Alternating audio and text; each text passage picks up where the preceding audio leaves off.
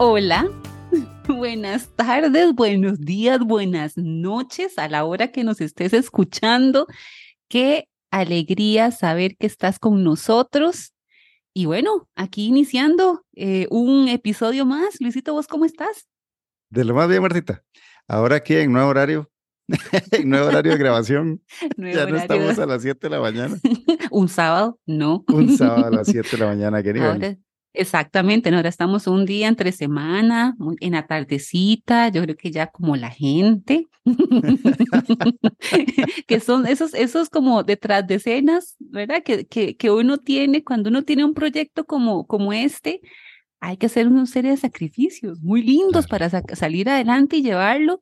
Así que sí, nos levantamos mm, por más de un año, un sábado a las seis de la mañana para grabar a las siete y todo bien, iniciando un día lindísimo. Claro.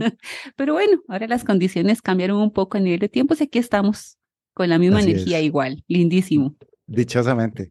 Dichosamente. Martita, y bueno, regresamos a las grabaciones también y tenemos un tema que a mí particularmente, ahora que me lo recordaste, ¿verdad? Este, que de lo que íbamos a hablar me hizo mucha gracia. ¿Cómo, ¿Cómo es? Yo no sé si es tu pronunciación, pero ¿cómo es?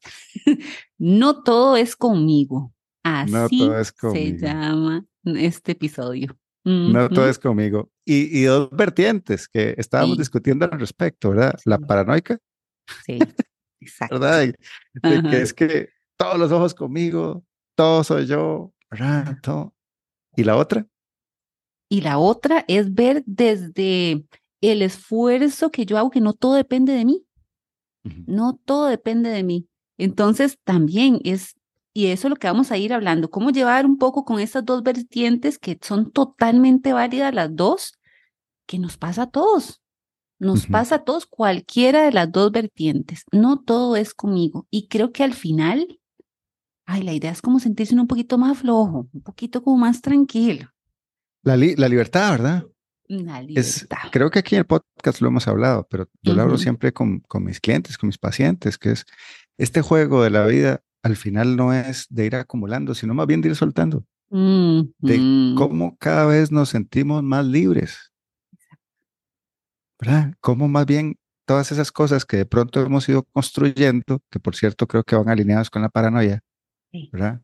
De que no me lo boten, de que, de que no se me caiga, de, de, que no me soplen, porque de pronto me ha costado mucho y, y yo mismo creo que no está tan bien parado. Entonces, al, al, al final el juego ¿verdad? Uno lo, lo que quiere o lo que yo quiero y, le invito a las personas a que consideren es cómo logramos vivir más libres, cómo logramos dejar tantas cosas pesadas, tantos pesos o que nos han dado o que hemos ido eh, nosotros mismos asumiendo, ¿verdad? Eh, porque trae apariencias, trae este, nombres, trae, y, no es dejarlo a la libre tampoco, pero no todo lo que la gente habla tiene que ver con uno. y sobre todo eh, si hablamos en redes sociales, ¿verdad? Eh, hace unos, hace unos, ¿qué será? Como un mes tal vez, hice unas publicaciones que iban dirigidas al tema de pensiones. Y esa vaina levanta pasiones, pero curiosamente de un montón de gente que tiene muy poca información. Ajá. Entonces se sueltan a hablar y a decir de cosas que en serio uno dice, uy, uy, uy, qué montón no sabe. Qué montón, ¿verdad? Qué, qué montón, qué, qué vacilón lo mucho que, que uno no puede saber de algo y estar tan seguro que se manda con todo. Tiene la, la, verdad absoluta. Claro, se manda durísimo, ¿verdad? Entonces, fue un gran ejercicio para mí, porque yo decía, bueno, ahí, hay dos chances. Uno, me enojo.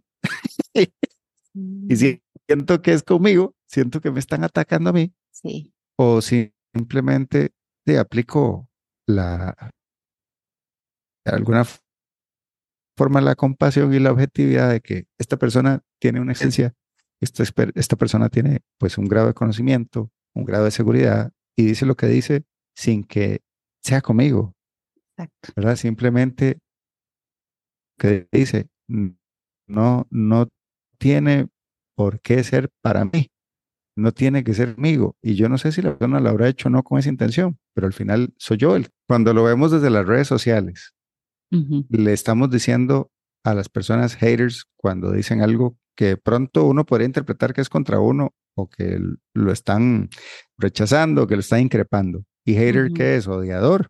Odiador. ¿Verdad? Pero esa persona no, no es odiadora, no es hater. Esa persona simplemente está diciendo lo que piensa, lo que siente y lo que quiere. Exacto. ¿verdad? Pero ojo, que como cuando lo hemos hablado de los budistas, que decían, este, cuando usted un problema, el problema es usted. ¿Verdad? Entonces, ¿qué pasa? Que yo estoy tomando la opinión de esa persona y de la asumo como puñaladas y pedradas para mí. En lugar de simplemente decir, mira, la opinión de esta persona. Y ahí yo he tenido la oportunidad de, tomarlo conscientemente, ¿verdad? Y decir, ok, vamos a hacer una cosa. Voy a preguntarle a esta persona de dónde tiene esta información. Voy a preguntarle a esta persona por qué piensa lo que piensa. Claro. ¿Verdad? Y fue un ejercicio interesante, ¿verdad? Porque al final termino comprendiendo que es que leyeron a tal persona, que escucharon tal cosa. Ok, bueno, entonces el ejercicio es riquísimo. ¿Por qué? Porque me ayudó a comprender que realmente no era conmigo. Yo no sé si al final de verdad la persona quería o no quería tirarme, pero tenía una necesidad de hablar, de decir que perfectamente uno hubiera podido este, simplemente montarse un pleito.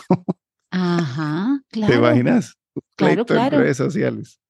No, hombre, eso, imagínate ahí, y eso, em, bueno, ¿cuántas veces caemos en eso tomándonos personal, absolutamente personal? De hecho, de hecho me encontré una frase que se acuña a John Lennon que dice, es fácil vivir con los ojos cerrados interpretando mal todo lo que se ve.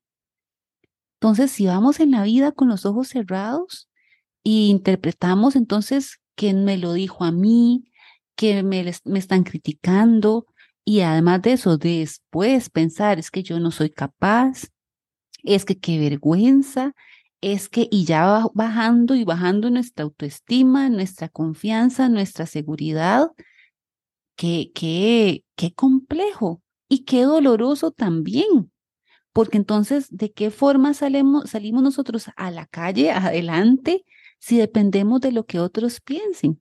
Y pensarán cosas súper bonitas y positivas y todo, y cosas no tan positivas.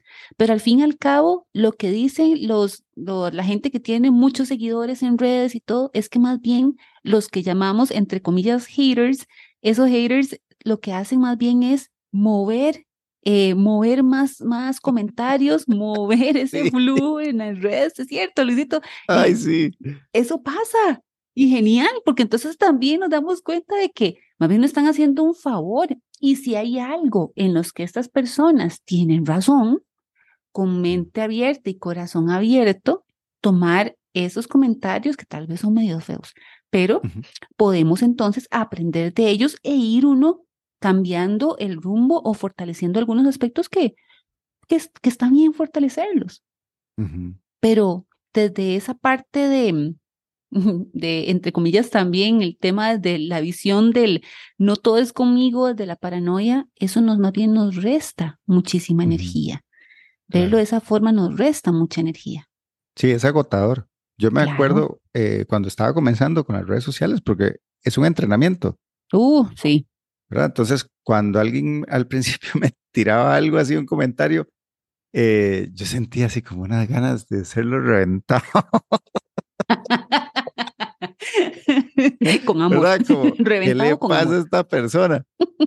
¿Verdad? Así como, o sea, ¿qué le pasa a esta persona? No me conoce, ¿por qué está haciendo esto? ¿verdad? Y, pero claramente era la percepción que yo estaba teniendo sobre la situación que me iba a matar. Claro. O sea, al final me estaba matando yo solo. ¿verdad? Entonces, e, esta, esta frase, esta línea tan sencilla que estamos compartiendo hoy, no todo es conmigo. Y casi me animaría a decir, casi nada es conmigo. Exacto, exactamente. Y para ir cerrando, Bertita, este capítulo del lado paranoico, em, las personas están haciendo de verdad lo que tienen el recurso para hacer. em, somos nosotros los que permitimos o damos el espacio para que eso que la persona está haciendo nos haga daño o nos afecte. Entonces, en mucho basta con que uno tenga la tranquilidad eh, de que uno está haciendo lo mejor que puede y que no tenemos control sobre las consecuencias o los resultados que pueda haber, confiando en que la intencionalidad eh, es buena. Y creo que eso nos abre puertas al segundo punto. Claro. Nos abre puertas al segundo punto y perdona, me, me agarro un toquecito de eso último que estás diciendo. Y eso es prácticamente lo que nos dice los cuatro acuerdos de Miguel Ruiz. Si alguno no ha leído el libro, pueden buscarlo o nos escriben y se lo mandamos también en digital porque los cuatro acuerdos, justamente hay uno de los acuerdos que nos dice, haz siempre lo mejor que puedas, haz las cosas con excelencia.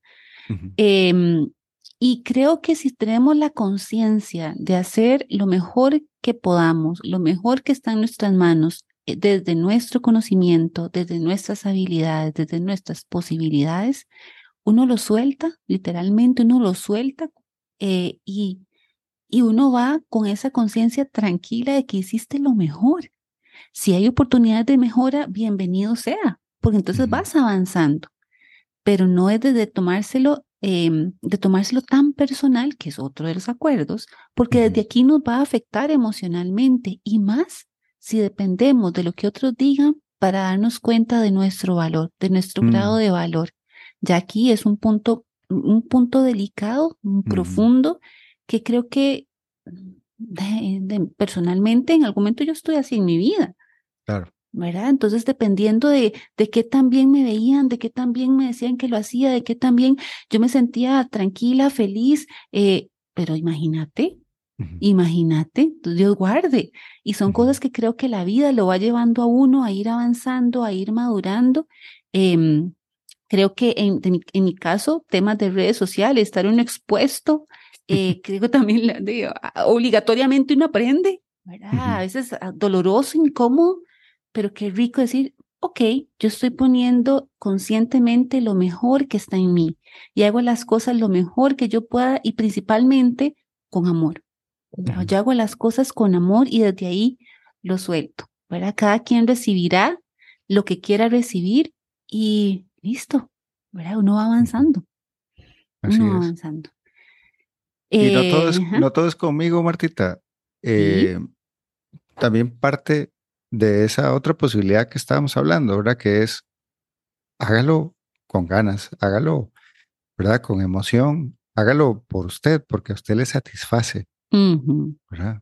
y, y, ahora que, que, te estaba escuchando esto de cuando estamos dependiendo de tanto del feedback de los demás, eh, quiero hacer el comercial, o sea, para eso la terapia, Ayuda. Así es. Uh. ¿Verdad? Ayuda un montón. Porque estas cosas no es que somos débiles, no es que, no, no, es que de, el ego duele. Eh, y el ego se puede mm, trabajar de alguna forma, ¿verdad? Los, los dolorcitos, ayudarle al ego a ser un poquito más, más sanito, más abierto, se puede hacer desde la terapia. Así es que ahí les queda el comercial psicológico del día.